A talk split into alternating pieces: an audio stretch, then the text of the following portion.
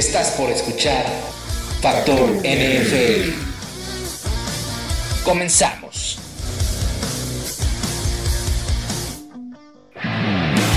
Hola, ¿qué tal amigos? Muy buena tarde tengan todos ustedes. Bienvenidos a este Factor NFL de hoy, 28 de enero. Pasamos apenas el fin de semana del Pro Bowl y se puso bastante bueno, bastante atractivo. Eh, yo soy Ek Martínez, me da mucho gusto tenerlos aquí escuchando este podcast. Eh, recuerden nuestras redes sociales, en, Facebook estamos como Ek en serie y en Twitter nos pueden buscar como arroba ecalmo, H-I-K, ecalmo. Y estoy muy contento de tenerlos nuevamente aquí, ya listos para el Super Bowl que se va a llevar a cabo este domingo 2 de febrero entre los 49ers, los 49 de San Francisco y los Kansas City Chiefs, en el cual pues eh, tienen pues bastantes bastantes predicciones, creo yo, y pues aunque al parece, aparentemente puede ser que, que los favoritos son los jefes de Kansas City, creo yo que va a ser un Pro Bowl bastante interesante, bastante equilibrado, obviamente, pues por uno y otro lado.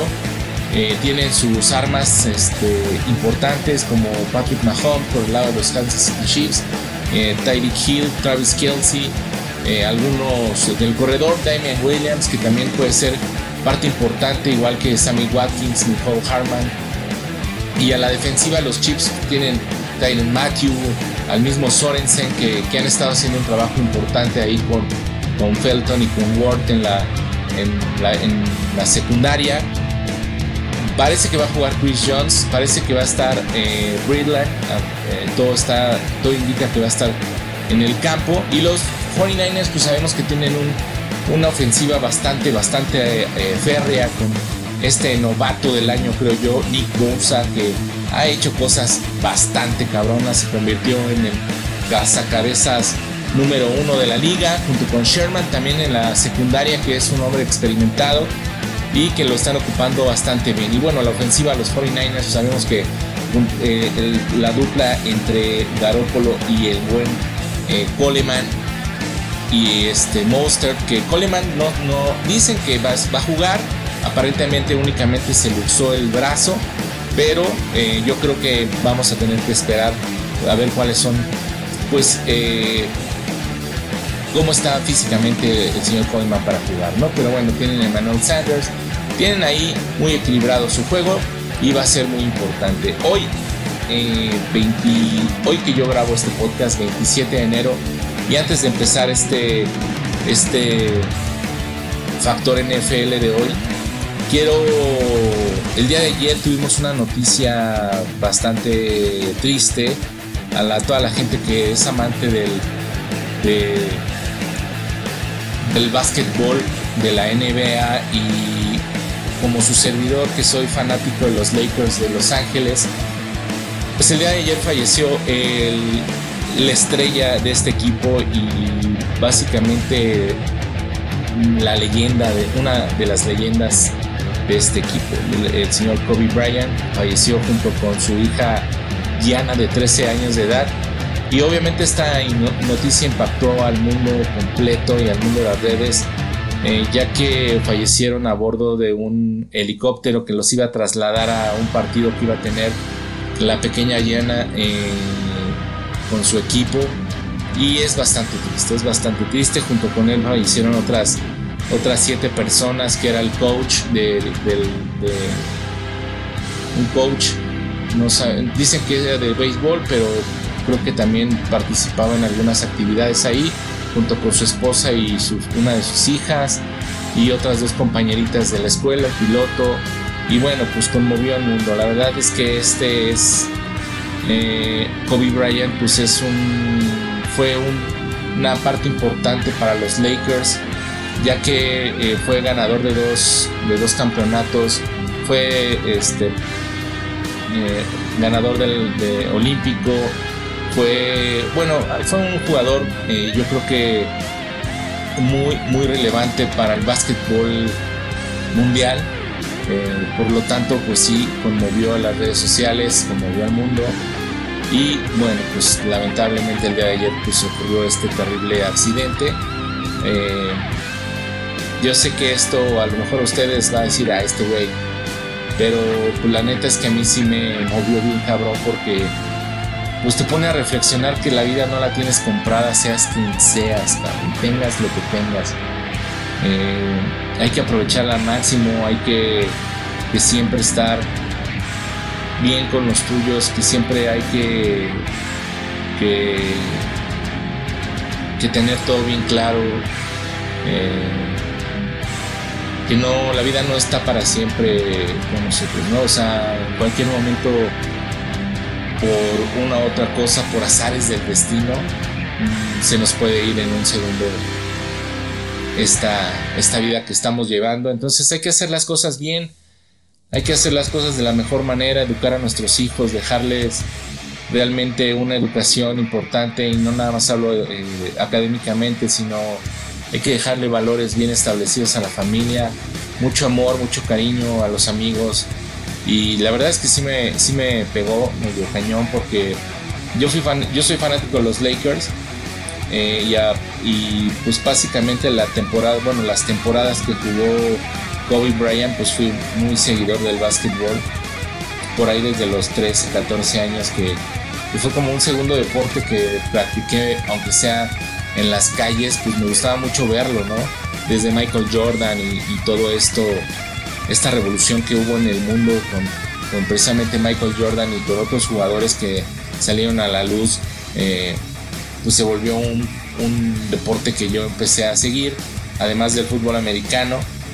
Lo practicaba ahí con los cuates en, la casa y salíamos a echar la casca de básquetbol y me gustó bastante y me gustó muchísimo lo que hizo Kobe Bryant cuando llegó a los Lakers junto con Shaq y algunos Fisher, con algunos otros importantes jugadores de, de básquetbol, ¿no? Y pues es lamentable que sucedan estas cosas.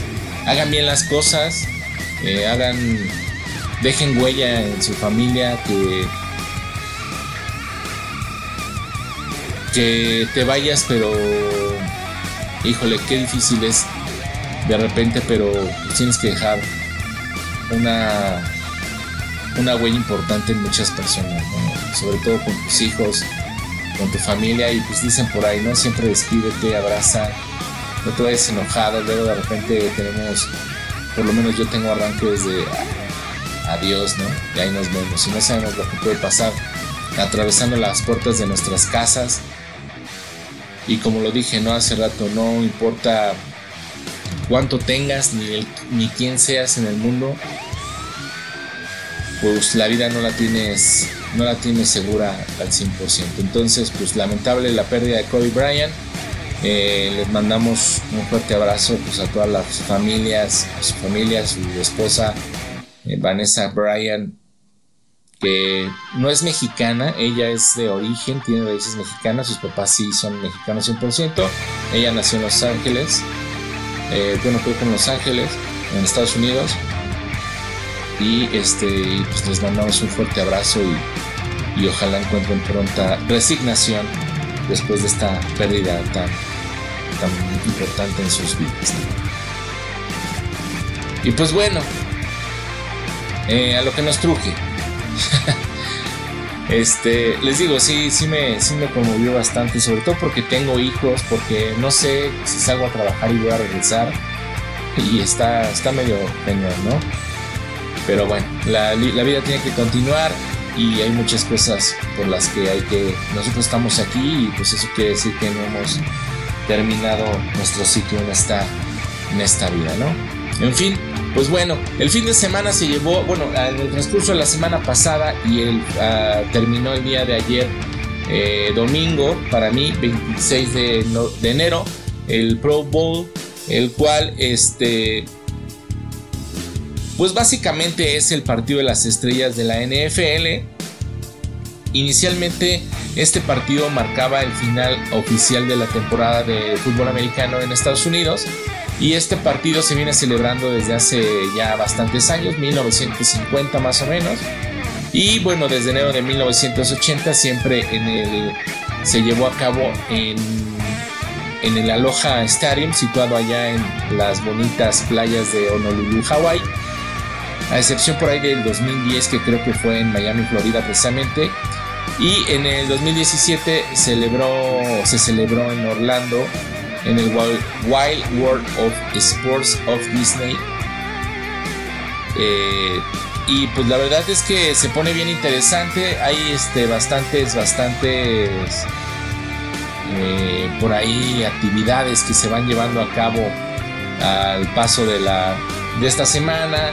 Hay este, como lo hacen en el, en el básquetbol, que hay que el de las clavadas y que hay que el de el, de los, los tiros de tres. Así mismo, en la NFL, pues hace unas actividades con los corebacks, tiene actividades con los receptores, con los receptores en conjunto. Ahora metieron un juego de dodgeball, que es como pelota caliente, el que le llaman. Y así se llevaron a cabo bastantes eh, actividades dentro de este juego de las estrellas, donde se enfrentan la Liga Americana contra la Liga Nacional.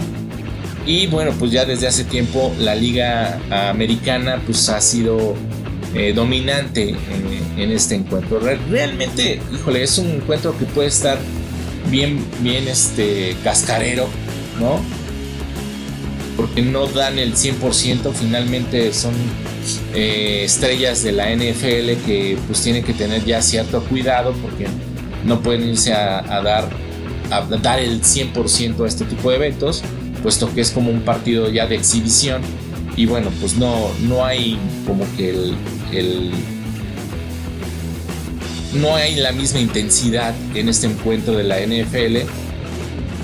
Por esto mismo que les digo, la, pues en este encuentro se ganó la americana 38-33, eh, el cual pues yo creo que, que fue lo que les digo, finalmente el, partido pues se lleva ya desde hace mucho tiempo ya en diferentes ciudades, pero este pues ahora la liga americana anda dominando muy muy cañón ya desde hace tiempo, la verdad es que este creo que es la cuarta campaña consecutiva en que la N la AFC el representativo de la americana pues impone ante la NFC esto pues ya se lleva, como les digo, desde el 2017, se lleva a cabo desde Orlando, Florida. Y este, pues ahora pues, los, los de la americana ganaron 38-33. Como les digo, aunque el inicio del juego para el combinado de la nacional este, fue un poco este, ahí movidón, eh, la, americana pues logró, logró este, sacar el encuentro. La verdad creo que no pasaron el encuentro en, bueno, sí lo han de haber pasado, pero yo, como les dije, les he explicado en algunas otras ocasiones, cambié mi paquete y ya no lo, no lo pude ver. La verdad es que no sé si, si pasó este eh, por televisión, ¿no? Por cable, por lo menos, ¿no? Como les digo, pues al principio Michael Thomas se combinó muy bien con Drew Brees eh, para hacer el primer touchdown de 16 yardas. Pero bueno, pues la americana después empezó a responder con eh, por ahí con Lamar Jackson, Andre Roberts para una anotación y así se fueron, ¿no? La NFC de repente volvió a anotar ahí con Russell Wilson, con este eh, Russell Wilson para un pase con Amari Cooper y después este Lamar Jackson con Mark Andrew y así se la llevaron y este pues bueno ya después en el después del eh, segundo cuarto más o menos, la AFC comenzó a definir el rumbo del encuentro. Al medio tiempo, Jack Doyle y Deshaun Watson consiguieron una anotación aérea de 13 yardas y Justin Tucker marcó su único gol de campo en el encuentro. Un intento de 50 yardas mientras el reloj pues, terminaba ya, ¿no? La segunda mitad, pues por ahí la conferencia nacional intentó eh, a toda costa romper eh, la diferencia y realmente casi lo consigue, ¿no? En la primera eh, serie ofensiva del tercer cuarto, por ahí Fletcher Cox consiguió el, un pick six de 61 yardas sobre eh, Watson. Y bueno, ya después Devante Adams adelantó al NFC con una recepción de 13 yardas del buen Kirk Coxey, Kirk Cousins, eh, coreback de los vikingos. Pero la diferencia, bueno, la conferencia americana pagó pues casi casi como con cambio, ¿no? La misma moneda y registró un par de touchdowns. El primero fue eh, un pase de Ryan Tannehill, que les digo que este güey de repente tiene unas cosas increíbles. Un pase de 60 yardas para DJ Shark. Y después eh, un fumble que provocó la ofensiva ahí por, por Cousins. Lo recuperó TJ Watt para, para la anotación. Este. Y pues así, ¿no? Este. La NFC volvió a tratar de, retomar la delantera con una segunda anotación de touchdown de, de Adams a pase de Kirk Cousins, pero el combinado de la Nacional falló la conversión de dos puntos y así eh, sepultó pues básicamente sus aspiraciones a ganar este encuentro. Los hombres del encuentro creo yo pues es definitivamente Lamar Jackson que fue designado como el MVP ofensivo, el mejor, el, mejor jugador del encuentro eh, al lanzar 185 yardas con dos touchdowns y una intercepción. Por su parte, Calais Campbell eh, recibió la distinción al jugador defensivo al conseguir un tackle y una captura de, de coreback.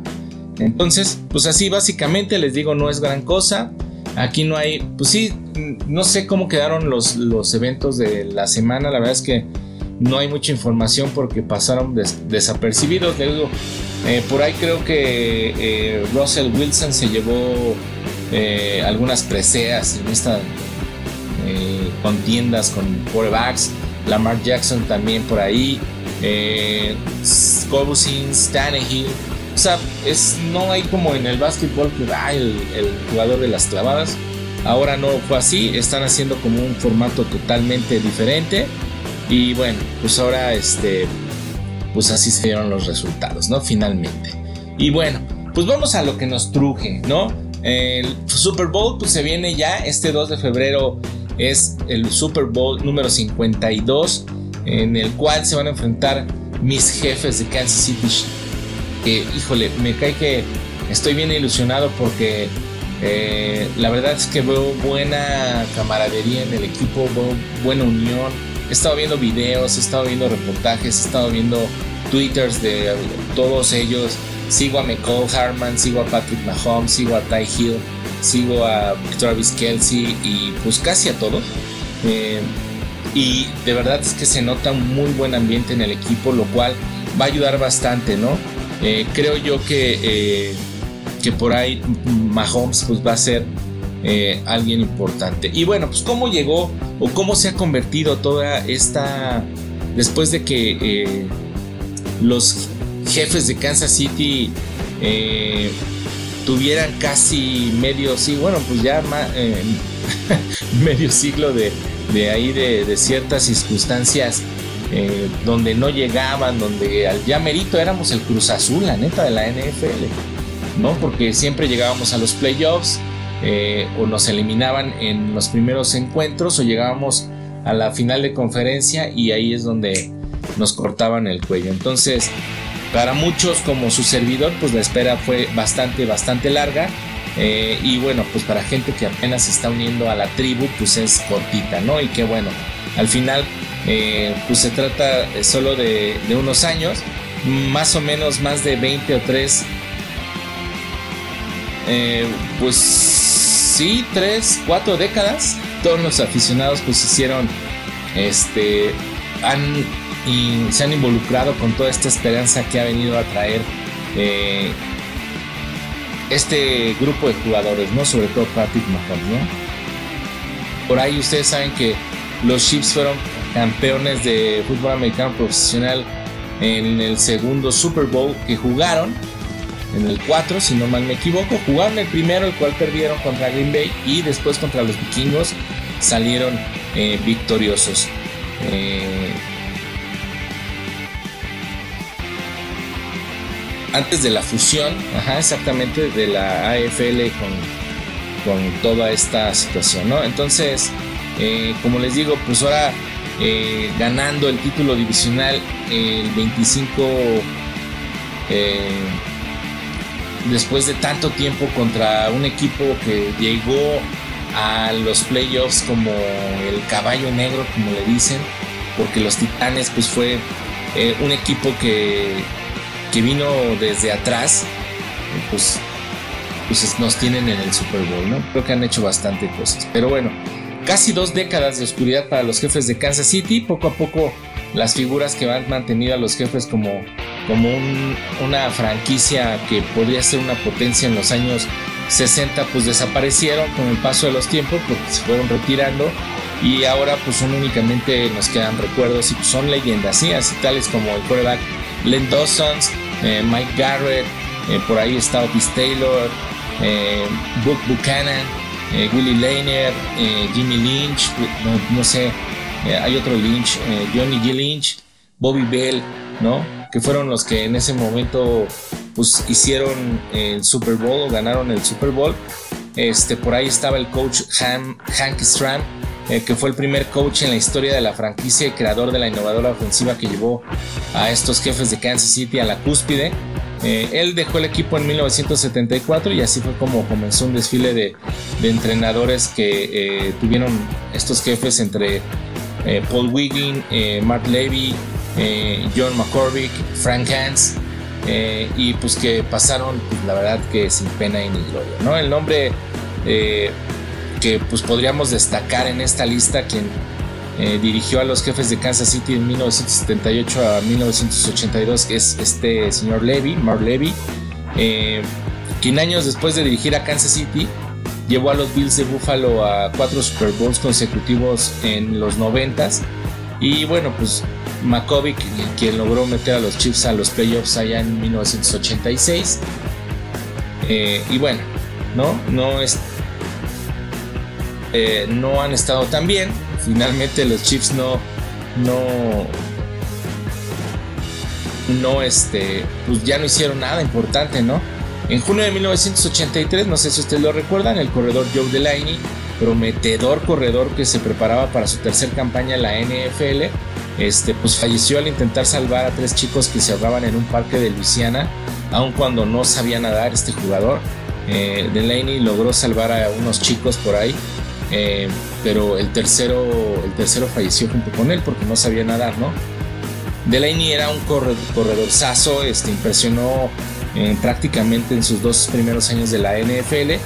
Este, ellos, muchos analistas en la época eh, lo comparaban con Walter Payton y los Chiefs contaban con Delaney para dar forma a un backfield que complementaría con un sólido quarterback reclutado en el 1986, el cual la verdad es que eh, tenía muy buenas, muy buenas actitudes, ¿no? En ese draft, John Elway fue seleccionado en la primera ronda por, eh, pero nombres como pues estaba en ese tiempo Jim Kelly, Tony Aison, eh, ah, ¿cómo se llama? Ken O'Brien, Dan Marino incluso, este, estaban disponibles. Los mismísimos jefes de Kansas City decidieron tomar a Top Black, Blackledge eh, quarterback de Penn State con, la verdad, buenas credenciales, pero no pudo hacer que su carrera despegara en la NFL, por lo que eh, en, seis años, los primeros en Kansas City, Black, Blackledge pues, tuvo una pésima marca de 15-14 como titular. Lanzó para 5.286 yardas, 29 touchdowns y 38 intercepciones. Y bueno, pues fue a terminar su carrera por allá con los Steelers de Pittsburgh, ¿no? Eh, pues les digo, sería una gran, gran, gran, este, eh, un gran desfile de coaches. Eh, eh, por ahí los Chiefs le dieron un giro bastante radical despidiendo a Blackledge y trayendo, bueno, mandando a Blackledge a los, a los Steelers. Y bueno, lograron contratar al mismísimo Martin Schottenheimer como su entrenador por ahí desde 1989. con Schottenheimer, pues bueno, regresaron rápidamente al escenario de equipos contendientes, pero los momentos eh, amargos en el playoffs pues empezaban desde esa época, ¿no? De hecho creo que los, los fracasos desde esa época fueron mucho más dolorosos para, para una de las franquicias de mayor tradición en la NFL, ¿no? Schottenheimer creo yo eh, fue uno de los mejores, eh, sido uno de los mejores coaches que hemos tenido a lo largo de unas de, este, de este tiempo, unas, no sé, 30, 40 años. Eh, dirigió a los jefes de Kansas City por 10 temporadas y tuvo un registro ganador en las primeras 9, periodo en el que Kansas City llegó a, llegó a los playoffs en 7 ocasiones y solo logró avanzar una vez a la final de conferencia en 1993, por ahí si lo recuerdan, cuando regresó por acá, eh, bueno, tuvimos por acá al mismísimo Joe Montana, que adquirimos, adquirieron en, un cambio ahí con los 49ers, ¿no? 1995 eh, y 97, Schottenheimer también llevó a los jefes a tener el mejor récord de la AFC en temporada regular y ganar la ventaja de jugar en playoffs en casa, que pues basta. Como siempre, no subimos a aprovechar en ambas ocasiones, ¿no? Por ahí en el 95 yo lo recuerdo bastante bien porque se burlaron de mí como no tienen una idea. Los jefes cayeron ante los eh, Indianapolis Colts en la ronda divisional luego de que eh, Lynn Elliott falló un intento de gol de campo en los últimos segundos que le hubiera dado el triunfo sin problemas a Kansas City. Eh, dos años más tarde en la misma instancia los Broncos de Denver fueron a Kansas City para eliminar a este que pues, básicamente somos acérrimos rivales. No sé cuál será la, la, rivalidad más cabrona entre los Broncos o los Raiders. Digo, yo creo que los Broncos, pero bueno, hay algunos que todavía los Raiders también traemos ahí un pique, ¿no? Eh, pues Schottenheimer se decidió retirar por ahí eh, tras la temporada de 1998, la primera en la que tuvo un récord perdedor de 7-9 y unos años eh, después Schottenheimer por ahí volvió a la NFL, pero pues tampoco, tampoco hizo mucho, ¿no? Finalmente Schottenheimer se retiró. Por ahí después pues volvió la tragedia a los jefes de Kansas City cuando en el año 2000 eh, los, los jefes perdieron a uno de los linebackers más, más cabrones que ha tenido los jefes de Kansas City, que es el mismísimo eh, Derrick Thomas, quien sufrió un accidente automovilístico que lo dejó paralítico y por el cual eh, pues murió después de unas semanas, ¿no? La muerte de Thomas pues fue el, como el inicio de un nuevo periodo de oscuridad para estos jefes que tras la pérdida de Schottenheimer pues lograron calificar a postemporada solo tres veces con cinco coaches. Cinco coaches. Si, no sin el, pues, la, ya saben, sin, sin ese como toque que le dan los jefes de Kansas City al perder siempre cuando ya es el mérito, ¿no? Ya mérito.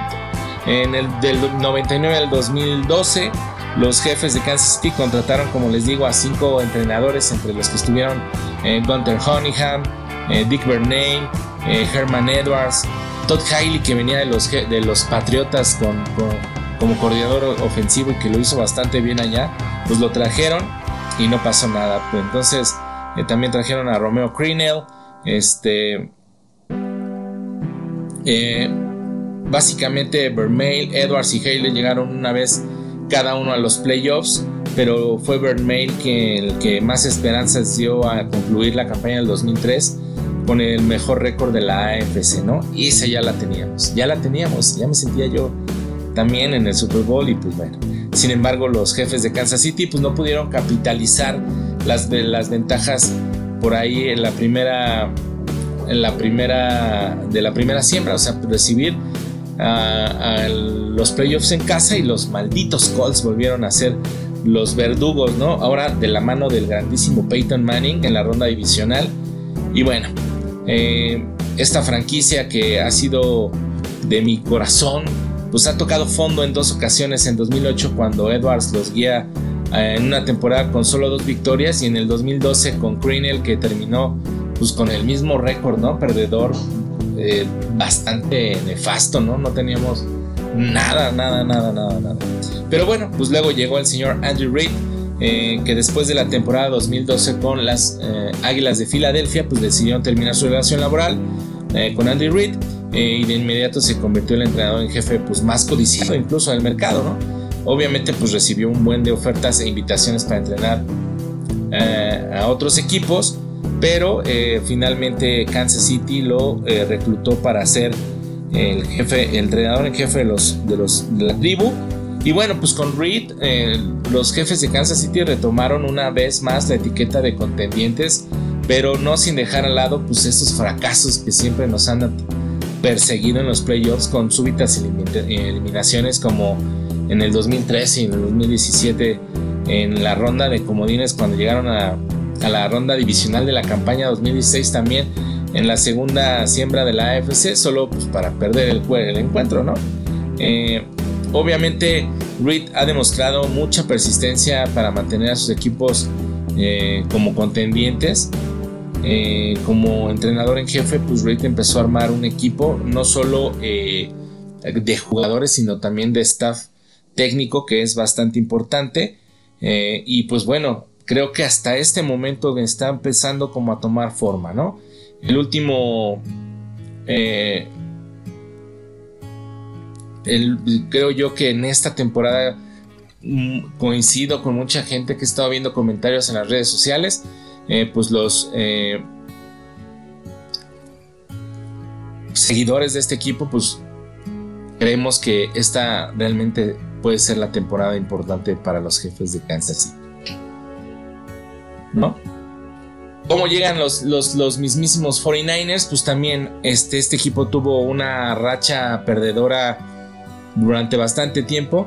Eh, eh, creo yo que desde hace tres años cuando el mismísimo eh, Lynch, que fue un jugador excepcional, y este señor Shanahan, pues han formado un equipo, creo yo, desde hace unos tres años bastante, bastante importante, ¿no? Te les digo, después de un par de temporadas de pesadilla con, el, con este Jim eh, Consula se llamaba, que, terminó la campaña 5-11.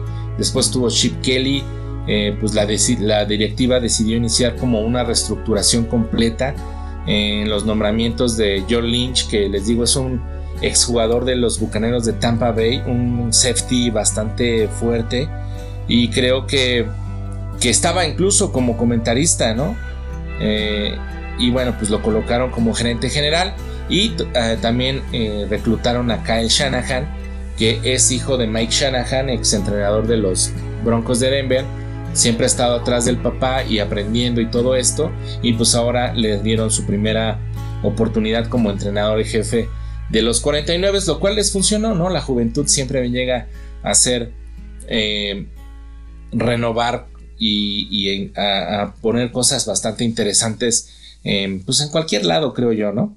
Eh, obviamente, pues sí es una apuesta arriesgada, para, era una apuesta arriesgada para intentar devolver a los, a los 49ers a la elite de la NFL después de que fueron obviamente un equipo que era eh, contendiente sí o sí de los playoffs, pero tres campañas pues más tarde pues dieron frutos, ¿no? Ya después eh, de que ambos personajes hicieron una reestructuración en el roster que que fue, híjole, pues bastante, bastante trabajo, ¿no? Creo yo. Una de las claves que ha sido el reclutamiento de talento, claro, eh, como lo explicó también por ahí este, eh, este esquinero también muy experimentado, Richard Sherman, dijo que eh, Shanahan y Lynch siempre buscan un tipo de jugadores en específico y lo han conseguido, o sea, con ciertas características. En el 2017 seleccionaron entre otros a este señor Solomon Thomas, que es un tackle eh, bastante bueno, eh, al suplente Angelo Witherspoon. Eh, obviamente este señor perdió su puesto como titular en, en, playoffs, pero se trajeron a George Kittle, que fue All Pro en la posición de ala cerrada, y por la vía de la agencia libre llegaron receptores como Kendrick Bourne y el corredor que Matt Breda, que era bastante bueno de repente tuvo ahí unas lesiones, unos problemas y, bajó un poquito el nivel de juego, pero para 2018 la prioridad creo del equipo pues se fue directamente a la línea ofensiva con, con, con tackle como Mike McInchey se llama, pero este, por ahí también llegó eh, Dante Pettis, eh, Fred Warner que es un linebacker también muy bueno, este, Rich James que fue un regresador de patadas que era bastante peligroso y bueno, pues por ahí también este, trajeron a Emmanuel Mosley, a Rob Daly, eh, quien, quien fue quien le quitó el puesto, de hecho, a Witherspoon, ¿no? Entonces, en el abril pasado, para fortalecer la presión eh, al mariscal de campo rival, tomaron a este novato que se ha convertido en un cazacabezas tan cabrón. Eh, por ahí tomaron a la segunda ronda global a novato defensivo del año, creo yo, para este año. A Nick Bosa, así como también a Divo Samuel, que es un receptor que pues, es una amenaza también por tierra.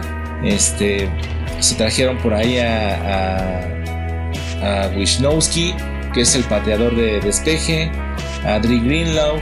Eh, y bueno, ¿no? Que, por cierto, Greenlaw hizo una jugadota en, la final de la temporada regular ante los halcones marinos.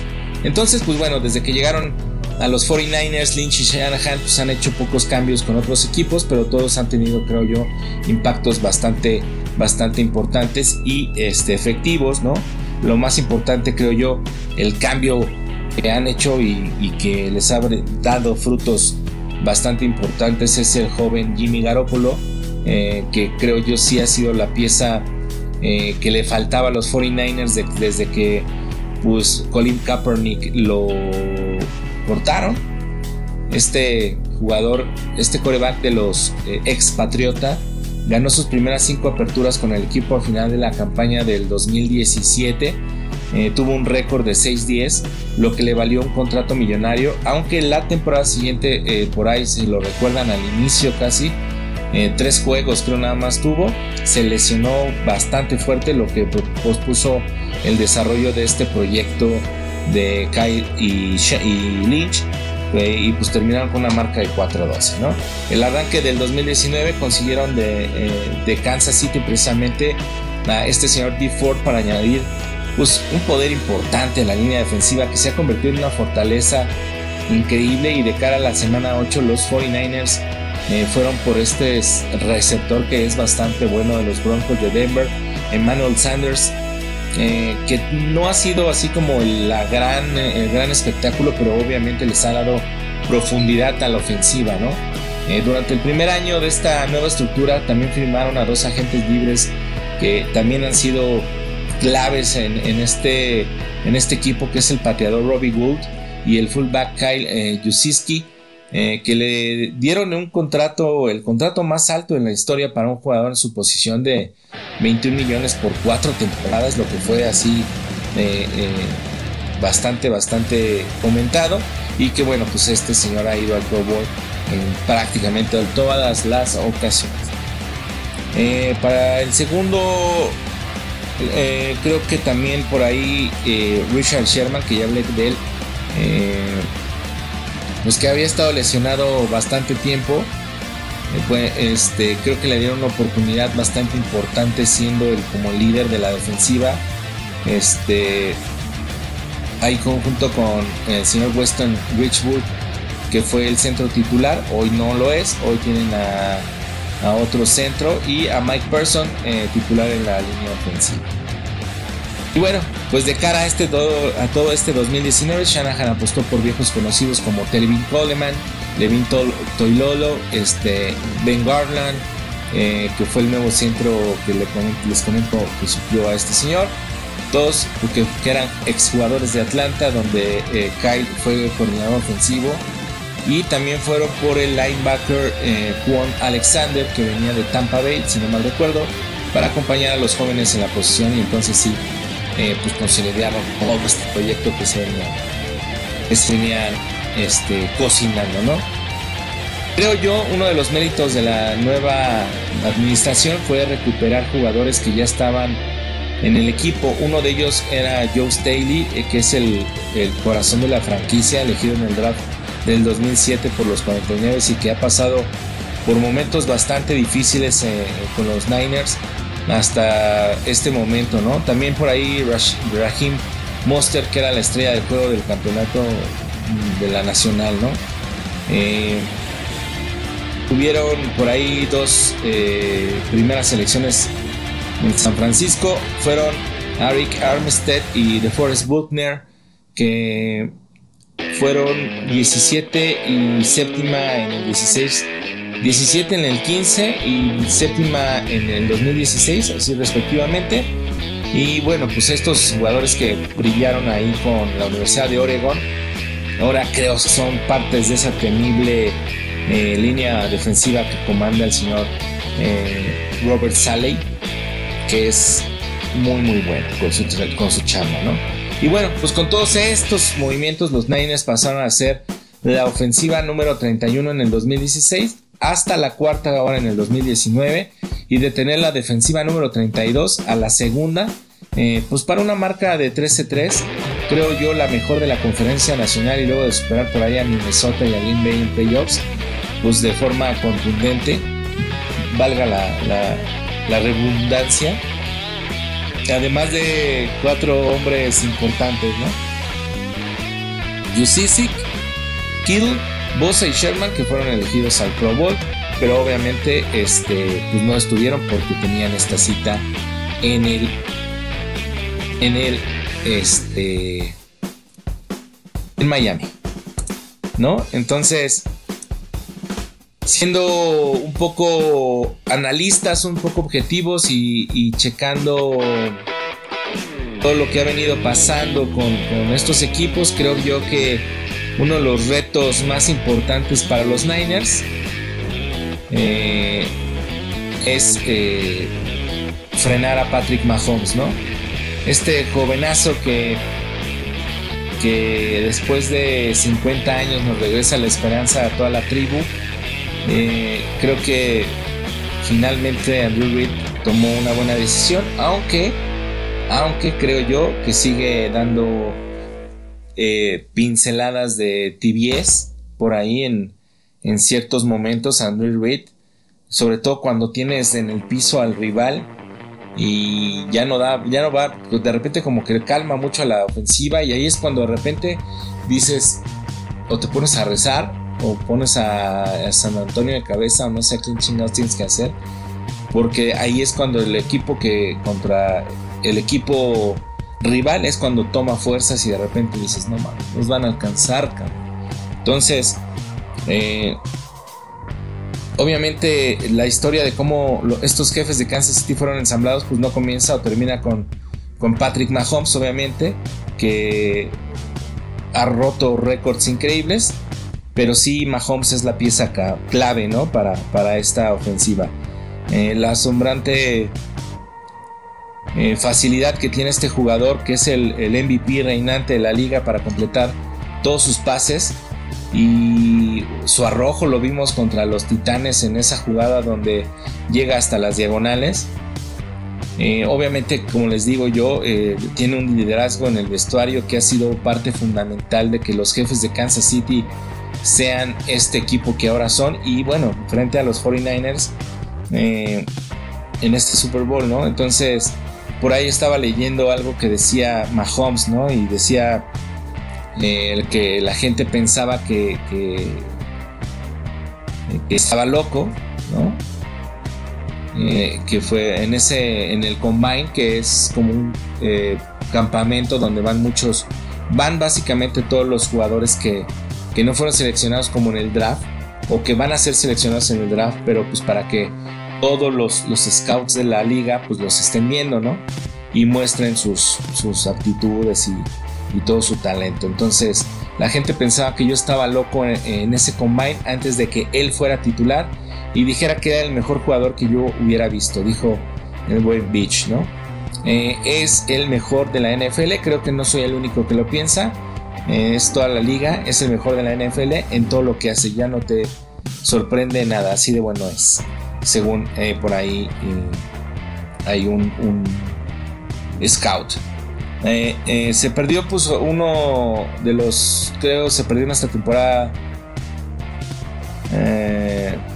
pues tres partidos más o menos debido a una lesión en la rodilla y luego también este, por ahí un problema en el tobillo que después de que lo pisara en el centro, este, pues bueno, este coreback que pensábamos que le había caído la, maldición del, John, del Madden, ¿no? Que dijimos, no, ya, pues salió en la portada del, juego este de, del videojuego de la NFL, el Madden, este, y pues la leyenda cuenta que quien aparece de portada pues le cae la maldición y la siguiente pelas, ¿no? Pero no fue así.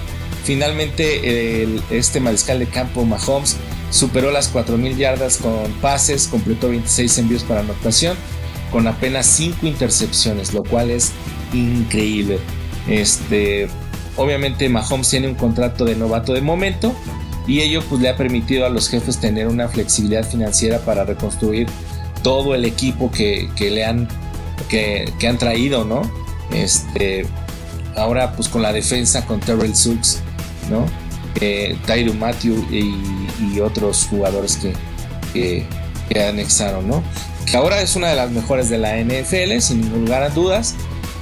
Pero, este, bueno, pues los jefes sabían que tenían que hacer algo en ese rubro, luego que no pudieron frenar a los Patriotas la temporada pasada en tiempo extra del partido por el campeonato de la AFC. El entrenador Andrew Reid tomó la difícil decisión de destituir al coordinador ofensivo Bob Sutton y eh, se trajo a alguien que le ha dado una, una, una, un brillo diferente a la defensiva, aunque de repente con algunas bajas, ¿eh? pero bueno, Steve Españolo, quien eh, creo yo aplicó una, defensa bastante agresiva con una formación 4-3 y Beach eh, cumplió por su parte al reconfigurar el personal necesario para esta nueva técnica, ¿no? Ya contaban con varias piezas gracias a una serie de, creo yo, atinados eh, drafts, sobresaliendo por ahí el mismísimo Chris Jones y un par de fichajes en la agencia libre el año pasado para reforzar el bloque de apoyadores pero también la adquisición a la defensiva de Frank Clark y el profundo Tyron Matthew, como lo comenté hace un momento, fue lo que realmente hizo que la defensa de los jefes de Kansas City fuera mucho más completa y mucho más agresiva, ¿no? Estos jefes que se dieron varias selecciones del draft a los, a, los Seahawks para obtener a Frank Clark y lo ataron con un jugoso contrato de 105.5 millones de dólares. Eh, Clark respondió a la inversión dándoles un temido bloque, creo yo, para presionar a los, al, al coreback rival.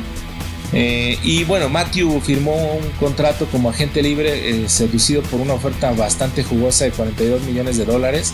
Y no solo ha aportado la habilidad de generar jugadas desde el fondo de la defensa, sino que también eh, con tacleos bastante importantes, ¿no? finalmente, como nos, nos mandaron a Eric Berry para afuera, eh, que era bastante bueno, pues necesitábamos suplir eso con un jugador de igual de explosivo. Berry, pues sabemos que tuvo algunos problemas ahí de salud, lo cual no, después de que regresó no lo limitó, hizo bastantes, eh, tuvo bastantes aciertos, perdón, pero eh, pues sabemos que pues definitivamente pues teníamos que buscar algo mucho más agresivo para lo que quería Españolo llegando aquí a los jefes, ¿no? Entonces, este, por ahí eh, también, como les decía hace ratito, añadieron al esquinero veterano Bashot Brilland, a Demian Wilson, que fue también otro apoyador. Además, este, tomaron a Thornhill, que lamentablemente se lesionó por el resto de la temporada, pero bueno, la verdad es que es bastante bueno. Y a, a Kylie Saunders, que lo agarraron en el draft, ¿no? Mientras que estos jefes llamaban su defensa. El bloque ofensivo, pues apenas necesitó pues, unos cuantos toques ahí importantes. Este, tenemos Tyreek Hill y de Marcus Robinson llegaron mediante el draft para asociarse con, Travis Kelsey. También habían este, por ahí obtenido al corredor Damian Williams y a este Sammy Watkins de la agencia libre en años previos, lo cual fortaleció bastante también el ataque ofensivo. Y pues ahora, como les digo, una defensa que está a la par de la, de su, de la, ofensiva, los jefes pues están en la primera, eh, por primera vez de que derrotaron a los vikingos de Minnesota para su único campeonato ya en 1970. Uh. lo cual me hace bastante feliz porque bueno, pues después de treinta y tantos años de que yo lo sigo y en sequía, pero bueno, ahí estamos, ahí estamos. De, afortunadamente creo yo que sí, como les decía en un principio, este Super Bowl va a estar bastante equilibrado. Creo que ahora eh, va a dar un espectáculo bastante importante. Veremos qué trae Garoppolo, cómo hace los jefes para frenar ese ataque, pues que ahora con los Green Bay Packers no mostraron tanto aire, pues no les bastó para no les, no les fue este, necesario para derrotarlos.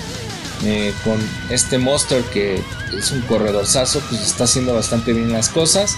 Sin embargo, pues creo que sí va a tener que por ahí utilizar bastante, eh, sobre todo en pases cortos a los receptores, porque pues sabemos que por ahí los jefes tienen un punto débil en la secundaria, que son los pases cortos, ¿no? Así le empezaron los, los mismísimos titanes, que al final, pues eh, por ahí también Matthew Sorensen subieron supieron ajustar esos errores y descuidaron un poquito la profundidad, pero creo que recorriendo a esos profundos un poquito más abajo, logran por ahí este, evitar que el coreback rival tenga oportunidades de lanzar en corto, que luego nos hacen bastante daño, ¿no? Y por parte de los 49ers, pues no tiene nada más que, que presionar a Mahomes, eh, neutralizar a Travis Kelsey, que de repente eh, es como quien enciende la chispa de la, ofensiva y no hay nadie que los pare, ¿no? Va a estar bastante bueno. No sé a quiénes van ustedes. Espero que, cualquiera de los dos equipos que llegue a, ser campeón, pues lo haga de manera correcta. Por ahí he estado eh, en bastantes debates sobre los problemas que hay eh, detrás de todo esto, ¿no? Que dicen que obviamente eh, piensan que los jefes de Kansas City van a ganar porque quieren eh, retornar a esta franquicia como a una de las grandes, siendo que es, como ya lo dije, una de una franquicia de mucha, de mucho prestigio y, de, de, algunas cuestiones por ahí políticas entre los dueños, la, la familia Hunt, que también ha estado increíble. La verdad es que este, me siento yo bien contento de, ser fanático de este equipo porque si ustedes pueden buscar a, la familia Hunt en Instagram o en Twitter, se podrán dar cuenta que todos estos jóvenes que han retomado pues lo que hizo eh, Lamar Hunt con, con, los jefes de Kansas City y ahora con todos los jóvenes, sus hijos y todo esto, pues han hecho un gran trabajo, creo yo, con, con nuevos bríos en, el equipo y eso es bastante bastante chido porque te da buenos ánimos y te da buenas esperanzas para, para llegar al Super Bowl, ¿no? Obviamente les estoy hablando desde mi corazón jefe de Kansas City, desde mi corazón chief, pero este, la verdad es que yo lo veo bastante, bastante bien al equipo. Anímicamente están increíbles, creo que hay una buena, un buen equipo, hay un buen conjunto pero eh, pues ahí también tiene que eh, estar involucrado muchos temas, ¿no? Los 49ers también es un gran equipo, Kyle Shanahan eh, está haciendo bastante bien las cosas, también hay, un, hay una unión increíble entre Kittle, Garoppolo que se ha convertido en un liderzazo de ese equipo que le hacía bastante falta, como ya lo nombramos, para poder regresar a los 49ers a, a esa senda del triunfo y hacer ese equipo tan grande, tan importante en la NFL pues para tener estas temporadas ganadoras, ¿no? Eh, finalmente creo que yo ahorita estoy satisfecho con mi equipo. Si gana el Super Bowl es como ponerle la cereza al pastel a estos, pues no 32 años, pero sí por lo menos a, a la época Reed que me ha dado bastantes alegrías y bastantes corajes, pero creo que creo que este Super Bowl que se viene va a estar bastante bueno. Eh, en el medio tiempo pues va a estar ahí Shakira y va a estar eh, Jennifer López. Que pues no es como el gran espectáculo, pero pues a la gente que no es tan tan tan uh, o tan tan fanática del, del, Super Bowl pues también va a tener un poquito de espectáculo por ahí en los en el medio tiempo no que siempre ha sido como como ay a ver quién se va a presentar en el Super Bowl y a ver qué espectáculo hace y a ver qué, qué rolas y a ver qué cosas hace, ¿no?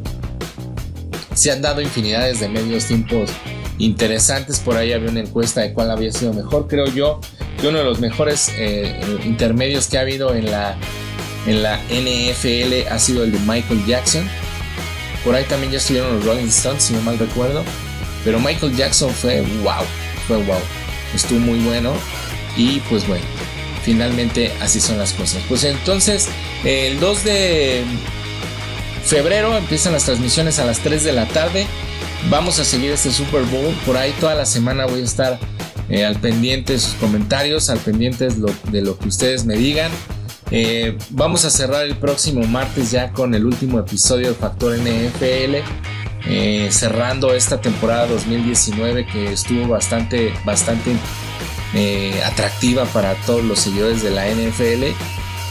Y obviamente, como les digo, pues se dan obviamente algunos, perdón por la redundancia, pero se dan casos de que obviamente no estás, otra vez obviamente, este, no estás convencido de todo lo que sucede en la, en la, en la liga, ¿no? Que hay corrupción, que hay favoritismos, que hay, este, que hay cosas turbias, tal vez sí. Lo vimos con los Patriotas. Eh, ahorita yo no veo algo tan cañón como, como en ese tiempo. Espero no salgan en adelante con alguna otra estupidez. Pero este, pues hay que disfrutar el deporte, ¿no? Finalmente la liga, si en algún momento se, eh, se le cae un teatro por ahí y nos damos cuenta de algunas cosas turbias, como fue con, con, con los Santos en algún momento este, o con los Pats o con algunos otros equipos que se les han encontrado estas cosas, pues, güey, o sea, si le pierdes la fe al, americano, creo yo que no necesitas estar viendo este deporte ya, ¿no? O sea, es como, oye, güey, no, pues es que no me gustan las chicas operadas, entonces, ¿qué haces, güey, viendo viejas, encueradas? O sea, ¿sí me entienden a lo que voy? Si es falso, pues ¿para qué chingarlo? O sea, si no tienes creencia, si no crees en algo, como para qué chingados. No entiendo. Pero en fin, este, tú que sí crees en la NFL y que crees que todavía, que obviamente hay errores como en todos lados, que hay errores arbitrales, que hay errores en la administración, que hay errores en la, en la diligencia de alguna que otra cuestión, pues obvio, ¿no? Es obvio, está, este deporte está hecho por humanos y pues así son las cosas. Finalmente no te embarques en eso porque pues, pues no tiene caso. ¿No? Vamos a disfrutar el Super Bowl. Nos vemos el próximo, nos escuchamos, perdón, el próximo martes. Les digo, va a ser el último capítulo con las conclusiones de esta temporada y con la conclusión del Super Bowl. Espero yo estar festejando para ese día ahí con ustedes eh, el campeonato.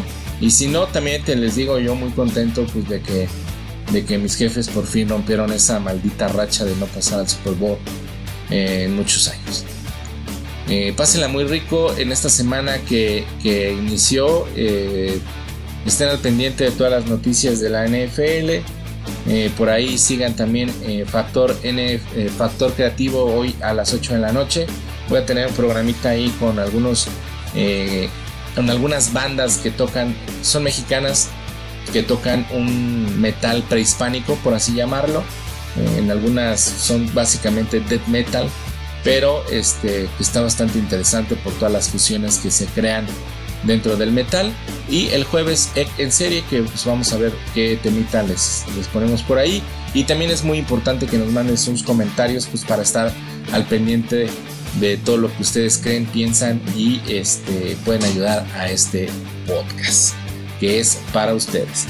Este, mi nombre es Ek Martínez, me gusta estar con ustedes. Nos escuchamos el próximo martes Pásenla bonito, que tengan un buen día, roqueen siempre y bye.